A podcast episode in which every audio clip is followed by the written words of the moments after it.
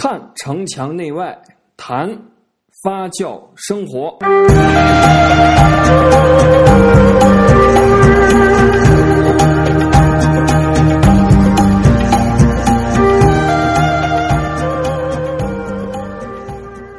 欢迎来到墙内墙外。上一期的这个钱哈，三万，啊，接近三万的点击率，嗯所以我觉得大家都对这个话题很感兴趣。那么我们今天呢，就接着聊这个话题啊，钱的第二集。今天我们要聊到的是关于养老信用卡。啊，还有一个信用卡，都是大家比较感兴趣的一个话题啊。那首先呢，啊，我们要说到的信用卡，因为我首先我本人对信用卡很很很痛恨。我觉得首先第一个就是信用卡呢，呃，突然就让我觉得自己的钱哈，我我不知道怎么去管理它了。它它会让我特别的有这种啊、就是过度的消费。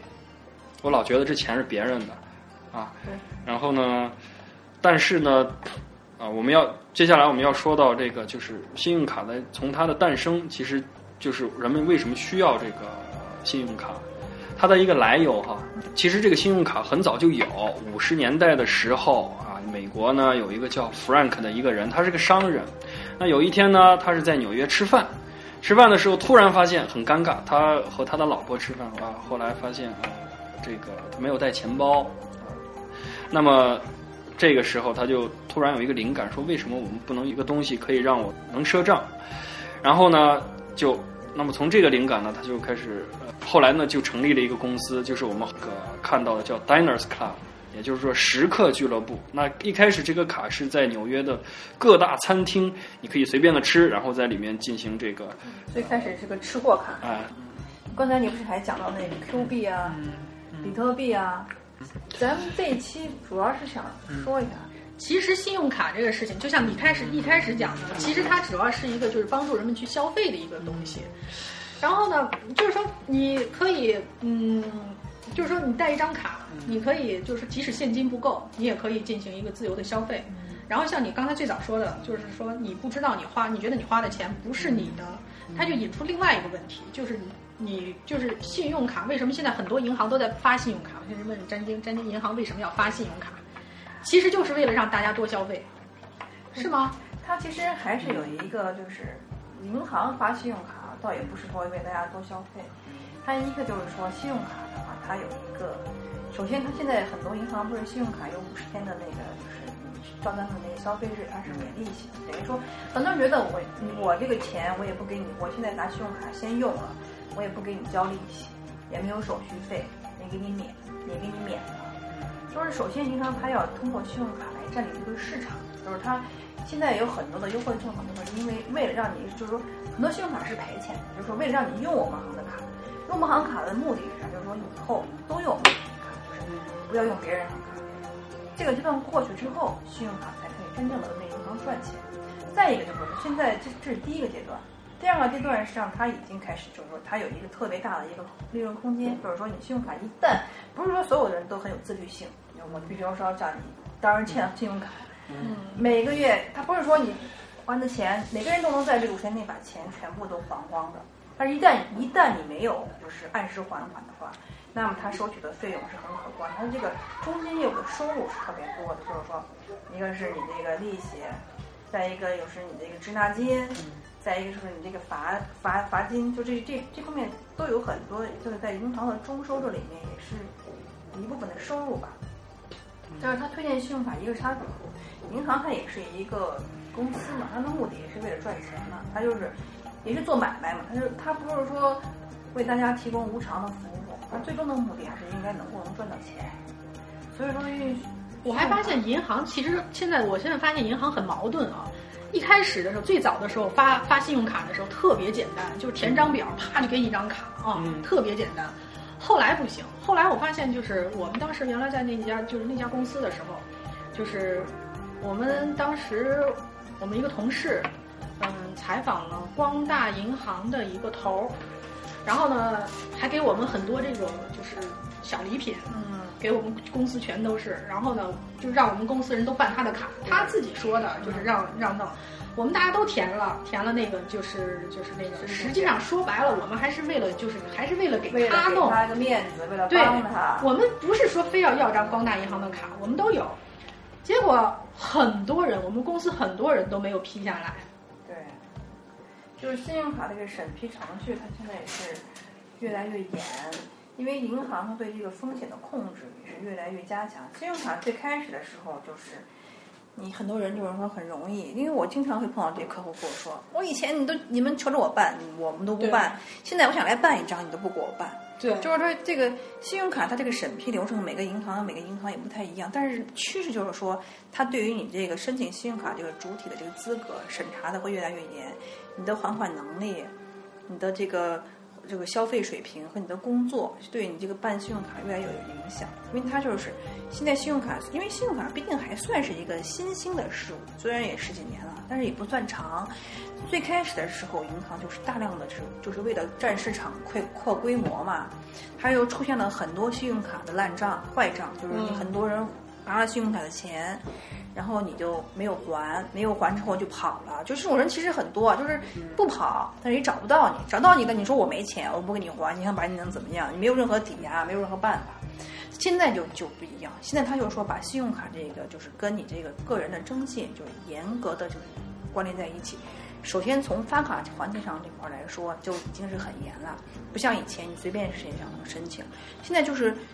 对于你的这个职业性质、收入，还有各种情况，它都有一个考量。以前办信用卡好像就是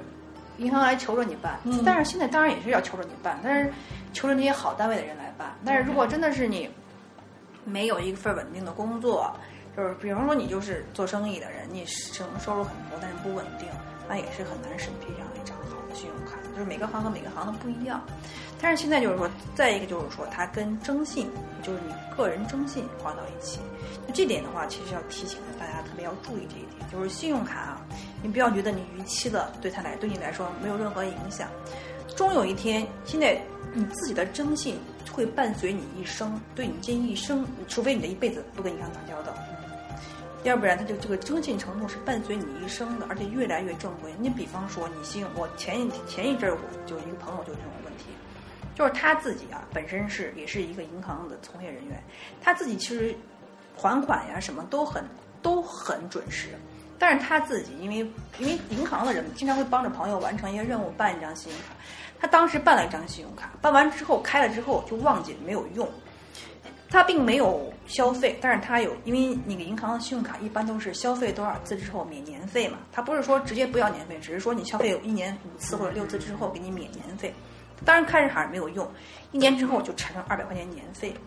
二百块钱年费之后嘞，他不知道，就一直这个年费就该交没给人交嘛，就一直在这挂着，期间也没有银行来问他催收，没有也没有任何银行来找过他。但是他当时给银行留的那个手机啊什么，当然也都变了。别人想找他，实际上找不到他。他当时觉得这个无所谓的事情，我又没有用。但是后来，他去买房子的时候，他就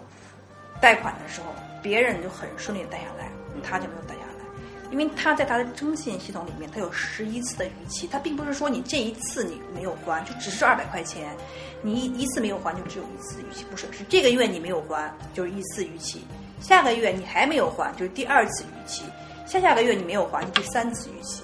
他一共有十一个月没有还这二百块钱，他就有十一次逾期。十一次逾期的话，就是很多银行，你就在办按揭贷款，嗯，各种贷款，然后再审信用卡的时候，你就已经批不下来了。但是后来他就有，当然这种情况也不是不能解决的。后来他是让银行给他出了一个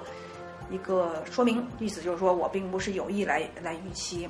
我只是这是二百块钱是年费，我当时忘记这张卡有这件事情，我也办了电话号码，但是你这个银行可以给你出这个证明，给你这个贷款银行，但是你这个征信上你已经是十一次逾期了，就在五年之内是不会消掉的，它会搬出你五年，五年之内，五年之后这个才会消失，五年之内你批信用卡什么什么都批不下来，他最后贷款就别人是基准利率，他要按这个利率上浮百分之十，就虽然办下来，但是他要比别人掏更高的利息。就是说，我们个人的征信啊，一定是要加倍的珍惜，而且要把它放在一个非常重要的位置。对，所以我那个我之前的那个手机，其实本来我都不想用，你这么一说，我得把我那个手机号我得把它恢复了。好像 那个我那个手机号好多我的那个那个信用卡哈、啊，手机卡对，都是在在在在那个上面。就是有一段时间，有好几个银行整天给我打电话催我还钱了。对对对就是提醒你一件，就是你你可以不要觉得你跟银行接触哈，你我手机变了什么无所谓的事情，就是你最好能够及时变更你在银行的预留信息，因为有的时候它也并不是说它会有什么骚扰你，但是它有的时候有有重要的需要通知你的时候，你想银行跟你就是通过一个电话来联系。电话一旦变了，所有的信息你就收不到。你将来你自己的账户有什么问题的话，你也没有办法知道。所以说，这个预留信息，其实你还是应该不要怕麻烦，及时变更一下。变更一下，就将来有什么，比方说像这个逾期，如果你及时变更电话，银行肯定会通知你的，你就不会逾这么长时间，是吧？因为这个问题很好解决，跟你一说你自己消费上六次，而且银行有这个规定，就是说你当时虽然二百块钱年费已经产生了，你给银行先交，交完之后你再能正常消费五次或者六次，他就会把这个钱退给你。哎，我发现啊，我发现这个换号啊是一件非常痛苦的事情。我我就不停的在换，我我其实是从工作完了，反正过一段时间就换个号，过一段时间就换个号。哎，我发现换号以后，就是你你有时候你想不到的一些东西，它就突然你没有原来那个号，你接不着一个验证码，它这对东西就换不过来，对对对麻烦就。现在这个虚拟支付越来越多的时候，手机号很重要，就是说它发验证码的，因为像淘宝啊、支付宝，它很多时候是通过手机来来就是来控制你的风险。你真的是，我当时跟支付宝换，支付宝你看，就是很多业务你都能在线解决，你忘哪对我怕你忘了密码了什么，你都可以在线解决。唯独这个手机号，你当时绑了之后哈，你必须要上传你的身份证复印件，上传你身份证扫描件，然后提出书面申请，他才能给你换。就是说，嗯这个互联网在控制风险这一块儿也是手机号越来越重要，它也是你自己的一个这个控制风险的一个，因为它手段很就是在互联网上手段已经很少跟您本人能联系的就只有通过这一块儿。我觉得信用卡好像现在只是现在我嗯，现在银行不是都喜欢用这种这样这种关联还款，就是你在他这儿开一个账户，然后到时候他直接从你这个账上就直接就划过去钱，你也不需要就是你想不起来的时候，就是也也不会产生逾期。好像至少我觉得好多人就是都觉得这种是挺方便，而且在这种情况下，其实信用卡只是他银行提供的一种就是算是一种服务。对，啊、它也是希而且这样子的话，它的风险也低。它其实是很多银行它就要求你开卡信用卡的时候就开一张借记卡关联还款，因为像我们银行内部它就会有这个要求，就是说你必须要让你这个信用卡对有一个关联还款的账户，作为你业绩的考核，就是说它也是希望能通过信用卡来带动你这个借记卡这边的这个业务的发展。嗯，就是说白了，他还是希望你能在银行多存点钱其实还是拉存款。啊。但是就是扯就扯到拉存款上，但是就是说，今天就是说的，为啥咱们今天说信用卡的目的，有的时候也就是想，就是提醒一下你，就是说信用卡就是，比方说你要如果你在那个银行没有存款啊，你到那个时候每个月到那个该还信用卡的时候，你要记住去还款，实际上是一个比较困难的事情。对对对，其实就有一个建议，就是说你因为很多人有很多张信用卡嘛，你可以把你你可以通过客服把你每就是每张信用卡的还款日设为一天。比方说你工资是十号发，你就把信用卡的还款日设到十一号。你发工资的时候，你就想着我这个该还款了，然后所有的卡，因为它这个，因为很多人都没有留意到这一点，就是说你的，也许你建行的卡是二十八号，工行的卡是十号，农行的卡可能是五号，但是实际上你可以把它们设成一天，就是便于你管理。这个东西就是你不要，就是你你忘还一次信用卡的后果，实际上是很严重的，因为它是征信啊，它不是说你通过一个电话或者你出具证明你就能改的。一旦你忘还了，又又过了这个宽限期的时候，那你这个逾期就已经是注定的了，要跟着你五年呢。就之后你再想跟征信有关的这些事情啊，都会受到影响。所以说，有信用卡千万不要忘记还款。没有钱的时候，可以就是说先用一个最低还款额。那要是十号的时候刚发了钱，十一号把钱啪都给银行一还，又没 钱了，也挺悲惨的。那有时候有些公司在给你那个，就是工资再拖延两天，对，那你麻大了。那这个银行会很高兴，所以银行很矛盾。其实银行很希望你可以这个多掏一些利息。对啊，你银行是其实你就是那个最低还款额那个实际上是最不科学的一种 还款方法。它要就是它它的好处就是说，唯一就是说你的逾期不用给你记到征信里头，但是你要承担很多的费用，然后有那个呃利息，嗯，还有手续费啊，包括那个，所以说你你要就是要善用好自己的信用卡，你要了解到你这信用卡的这个还款期限是多少天呐、然后一般都是五十多天左右嘛，从哪天算到哪天。哎，我觉得人人一天这脑子要是，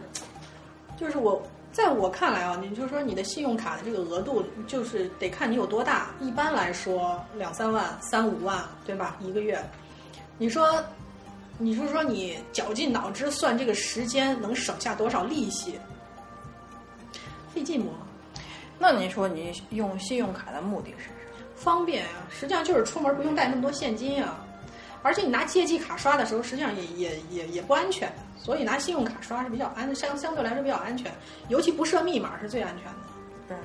就是信用卡一般来说，你去申请信用卡，它会有一个选项，就是凭密码、凭签名，或者是凭密码和签名。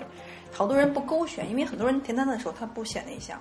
如果你不勾选的话，就默认为你是凭密码和签名，你就需要自己设密码。但实际上，凭签名就是你说的很对，凭签名比较好的原因是什么？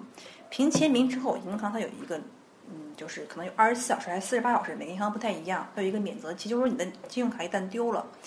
你你这个在这个时间段内，如果发生盗刷这种情况，银行是要给你承担责任的。嗯但如果你是凭密码的话，银行不承担这个责任，因为你你是主观上你把密码泄露出去了，你才会造成这种被盗刷的情况。而且不设密码特别好。我有一次特别逗，我那个是招商银行信用卡，我有一次就是上超市买点东西，然后那个那个收银员给我摁错了，摁了个一毛。然后呢，我也没看，我一般不看，因为我我知道我那没密码，我特别放心。人弄啥我啪就摁，啪一摁以后，摁完了以后，他说呀不好意思，摁了个一毛，咱还得再刷一回。我刚嫌麻烦呢，我这手机响了，我一看，这打银行给我打电话，我说你咋了？他说啊，跟你核实一下，你刚才的信用卡刷了个一毛钱，是不是你本人刷的？我说啊，是是是。我说哎呀，真真不好意思啊，人那个刚才收银员咋咋咋，我还想跟人解释呢，人说啊是你就行，啪给我挂。就是信用卡这个后台监控，其实真的是你平常消费你不觉得，但是银行实际上是在监控的。我有一年就是新办了张信用卡，然后两万块钱额度，然后刚好是当时刷学费，直接刷两万，刚刷完银行电话就来了，就问你你是不是自己刷的？就是他也是害怕你通过信用卡来套现。但是刷一毛给我打电话，这个我觉得挺搞笑的。银行可以监控得了别的，但是监监控不了老婆。我自从信用卡全部是用签名之后，我老婆签字比我自己签的还好。签字好几次都是，我说，他说，哎呦，用用信用卡，我说这谁的信用卡？他说你的呀。我说那怎么是你签的？哎都都一样，都一样。确实，啊，后来我发现那个比我签的还要好，就是所以说这个信用卡真的是很方便，也刺激了人的这种，其实真的带来很多很多这个。信用卡就是方便呀。你说你现在你在你你东西这就这就这现在十一出去丢东西多少？我那朋友出去出门是钱手机丢了，你说丢钱包的也有，你钱包里再放上一千块钱，你出去以后没了，肯定没了。你信用卡丢了，你啪一挂失，现在钱还在，你大不了重新补张卡，他都给你送过来了。而且现在信用卡也也有很多用卡攻略嘛，就前前几年不是台湾有一个那女孩儿说什么信用卡刷卡王嘛，嗯她出了一本书，就讲了她如何拿信用卡来赚钱的嘛。其实有信用卡的时候，你可以留意一下，很多银行都有活动，比方说像我我们招行有那种就是信用卡，就是积分儿，就是积分儿可以去买很多，就九积分儿，你可以订电影票。然后订那个买吃的，冰淇淋、星巴克咖啡，全部都有，而且三十分算一块钱活，动非常多，而且周三有这种信用卡，就是半价美食半价日，你去，比方说你就吃那个呃甜品哎，对，它就是当周三都全都是半价，这个也是反正就是不停的刺激你。哎，这也是信用卡的一个好处，就是你可以就是其实说白了，你办了他的信用卡，你要给他那儿还款，然后你又觉得很麻烦，然后你再办张借记卡，还要把钱存进去，对，这就是目的。嗯，而信用卡其实有很多好处嘛，你除了你可以先消费之外，你它有很多就是优惠嘛，就是这种特惠商户，而且它还有像像现在也不是有那种国庆节信用卡也有活动啊，就是你可以抢，就是有他们有那种限时抢购，就是抢电影票，你不用存从来，抢不上。哎，所以说就是因为你们对这个信用卡就是有这种观念，觉得我从来抢不上，但是实际上我每次抢我都能抢上。是吗？信用卡 就是在招行上这么大的一个客户，按说招行这个市场占有范围应该是最多的，但是它并不是说每个人都能记住这个时，它它抢时间是三点。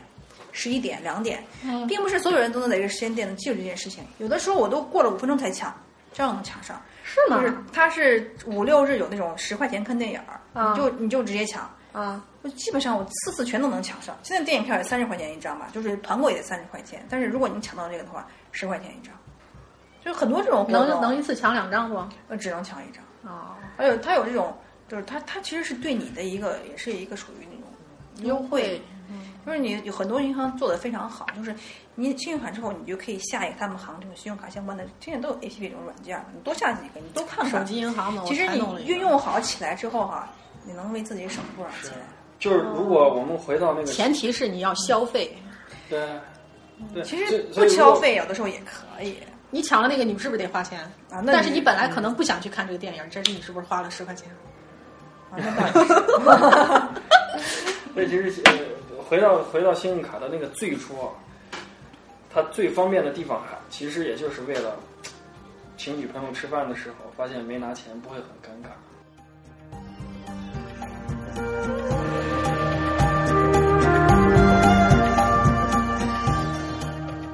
记得有有一次有一个经历，就信用卡老让你一个感觉花的钱不是不是自己的，它好像是个虚拟的。我记得有一次特别清楚，我忘记带门钥匙了。嗯，然后呢，那我就拿起手机，突然发现我的微信关联了一张我的那个储蓄卡，我就开始在上面找，最后找了一个，我说用微信支付嘛，嗯，在前面找了个捏脚的，还还在下午饭，你知道，一百块钱就在前面，九十九块钱就在前面这家，然后那天下午真愉快，直接手机支付，然后呢，就是也不妨碍你，我就突然觉得，这这这花钱这个感觉，跟跟确实没有花现金那种感觉，就舍不得哈，对，跟花别人钱一样，所以就让我想到那个，应该是两千零九年左右，有一个应该是叫林登实验室，他们就做了一个纯三 D 的一个，其实也不算是一个游戏，它有游戏性在里面。然后呢，里面就有一个流通的货币，虚拟的货币。然后那个货币的名字就以他们的实验室命名，叫林林登币。后来呢，有德国的一个母亲哈，她带着小孩儿，自己的很有创意，她在那个游戏里面创造了很多自己设计的房子呀等等，好多人去参观，她收门票。后来她最好的那个价值比的时候是一林登币到呃对一美元。后来那那那那那个女的就突然一夜之间就暴富了，她就一下兑了几百万美元，就是突然就就就就想到这个。后来我们就就再回头一想，其实身边有很多这样的虚拟的这个货币在流通的。对，现在 Q 币不是也值钱着呢吗？你拿 Q 币现在是最简单的斗地主那种游戏，你拿挣 Q 币之后，拿那 Q 币是可以换成钱的。对，还有刚刚刚刚说的那叫什么来着？比特币。比特币，嗯哼，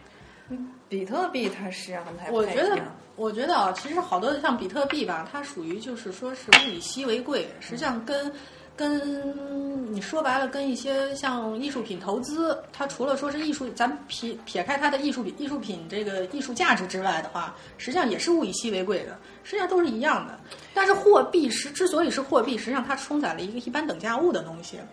它跟现在的说的话，它就是贵金属、黄金，这有一个兑换。它其实跟那个黄金有一种就是相通的地方，因为当时我们是觉得黄金这个量是有限的，它就是说，并不是说世界上无限这种黄金。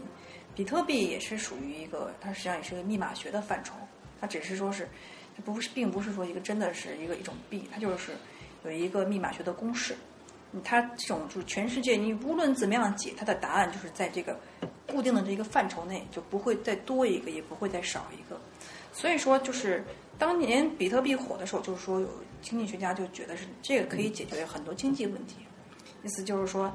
你这个货币是有限的，它不会进行通货膨胀，它就是呃可以在这个就是货币它它是不会再有了，就这个解就只有这么多。所以说，很多人说是他去挖比特币，比特币实际上就是在解那个方程，解那个密码。这个密码的解只有这么几个，但是实际上后来也发现这个东西也解决不了什么实质的问题。现在现在不是也是，里面有很多人在说这个事情。它其实也是一个，就是货币，就是他希望它能成为一个取代黄金的一个硬通货，但是实际上它现在还没有这个能力能取代黄金在这个货币中的这个地位等价，因为这个现在国际上还是以这个黄金作为一个储备和一个等价物，因为现在到目前为止还没有找到可以替代它的东西，还是黄金最好。那你说养老的话，你说黄金，就是我们现在还都存黄金嘛？你不是大妈还都买了好多黄金传传世？那黄金这个东西啊，就永远它都是硬通货。就像过去的一个人，就咱们现在普罗县的大妈，因为现在这个大妈买黄金就是很有这种，就是把它当成股票一样在这炒来炒去，想高买低卖。但是过去的人，你看看家里面永远就是有钱人家低买高卖。啊，对，低买高卖 赔了赔了，先存的是金条，嗯，就这就这还是 呃理财经理，要不然这个股票老赔呢，老是高买低卖。钱不能放你那儿，钱不能放你那儿。你还是应该相有钱人家啊，永远放的是黄金和土地，就这两样东西啊，说说说破大天啊，最实在的。我觉得养老这个事情啊，实际上它是有一个时间线段的，就是说，嗯，其实很多东西，其实说白了，养老是为什么？其实说白了，还是一种理财，或者说是一种资产的保值增值的问题。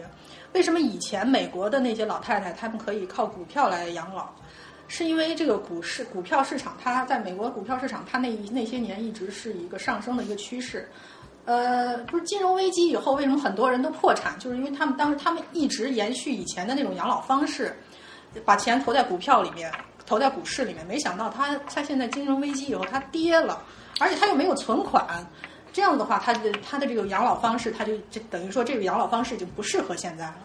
那你说，其实现在来说，我们今天既然说这个话题，那就是说，我们这一代人，八零后，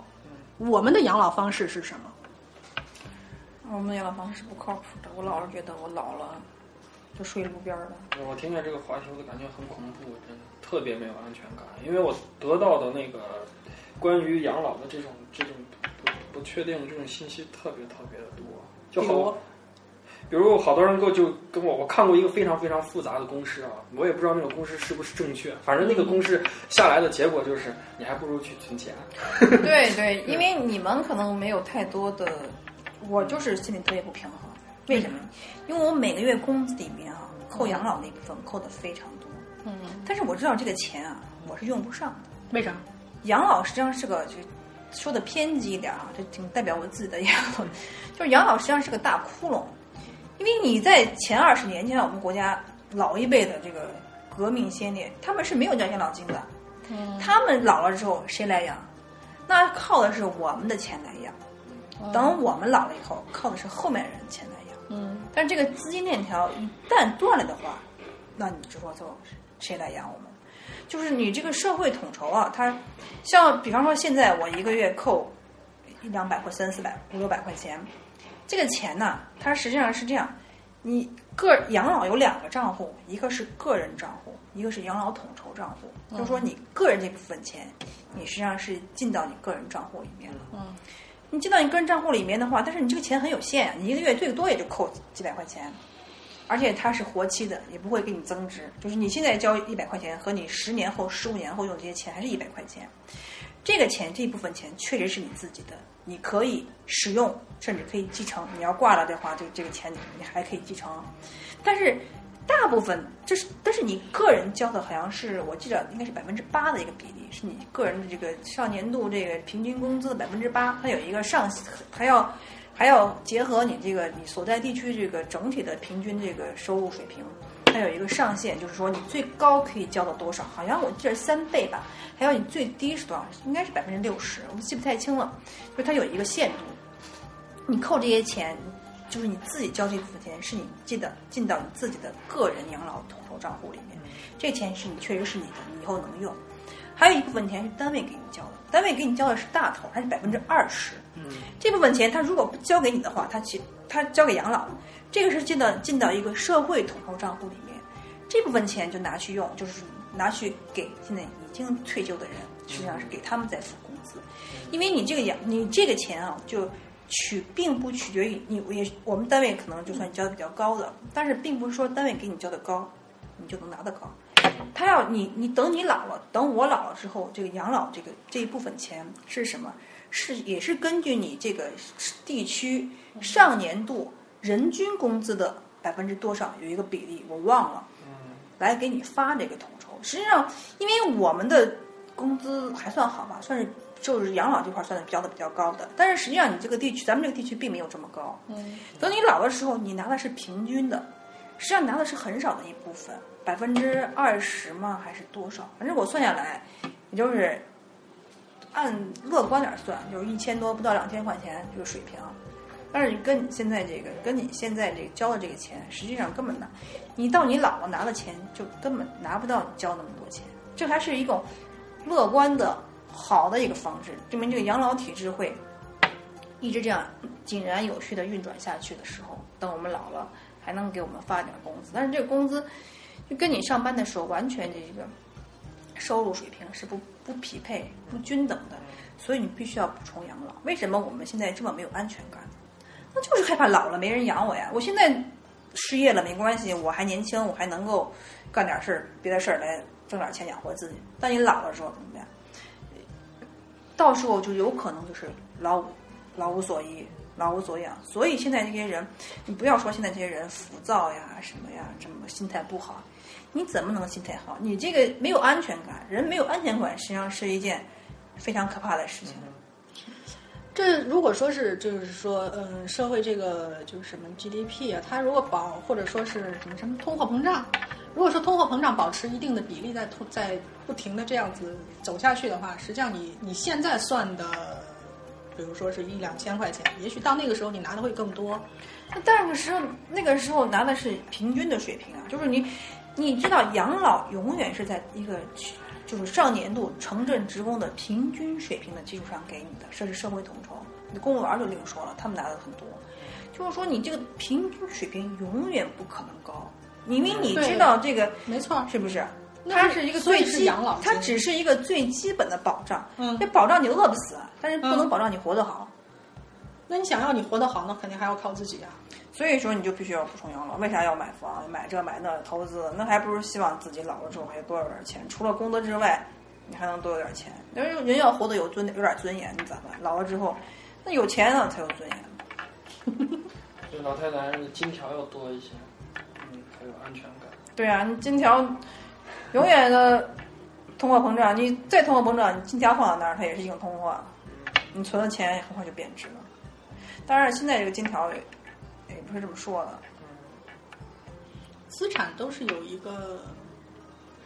有一个上升，有一个下降。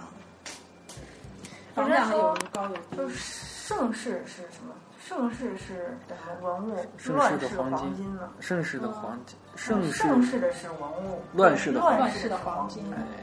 如果打仗的话，黄金就涨了。对，因为我们经历过，我们虽然经济危机的时候，黄金也会涨。对，反正我们经历过，就是我们的也没前几遍，就几十年前就经历过货币贬值。